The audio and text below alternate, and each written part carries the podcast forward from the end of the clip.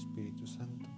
Amén. Ven Espíritu Santo, Espíritu de sabiduría. Dame mirada y oído interior para que no me apegue a las cosas materiales, sino que busque siempre las realidades del Espíritu.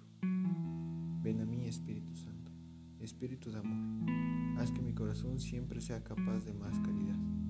Ven a mí Espíritu Santo, Espíritu de verdad. Concédeme llegar al conocimiento de la verdad en toda su plenitud. Espíritu Santo, agua viva que lanza la vida eterna concédeme la gracia de llegar a contemplar el rostro del Padre en la vida y en la alegría sin fin. Amén. Hoy quiero compartir con ustedes la meditación del Evangelio de este Viernes Santo, en el cual escucharemos la pasión de nuestro Señor Jesucristo, según San Juan, capítulo 18 del versículos 1 al 19 y el 42. Junto a la cruz estaba aquel discípulo al que tanto Jesús quería. Jesús nos invita a acompañarlo en su dolor, en su agonía, en su sufrimiento.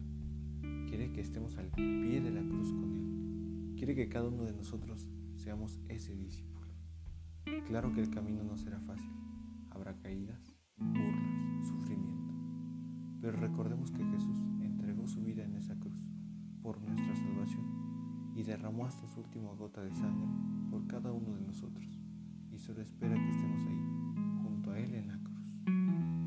canto maravilloso del grupo católico que se, que se titula Entre el Tabor y el Calvario.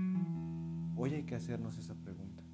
¿Seguiremos a Jesús solo en las buenas, como en el Tabor, en la transfiguración, o también en las malas, como lo es el Calvario, en su crucifixión? Hoy, ¿qué vas a escoger? Termino con una frase de San José María Escribá de Balaguer que dice, para llegar a Dios, Cristo es el camino, pero Cristo está en la cruz. Y para subir a la cruz hay que tener el corazón libre, desasido de las cosas de la tierra. El camino para encontrarnos con Cristo es la cruz. Pidámosle al Señor que nos dé ese corazón libre y que podamos acompañarlo en su cruz. Soy Diego Escamilla, estudiante del seminario de Tlanepantla, Nuestra Señora de los Remedios del primer grado de discipulado. Les envío un saludo a nuestros familiares, amigos y bienhechores de nuestro amado seminario. Que Dios los bendiga.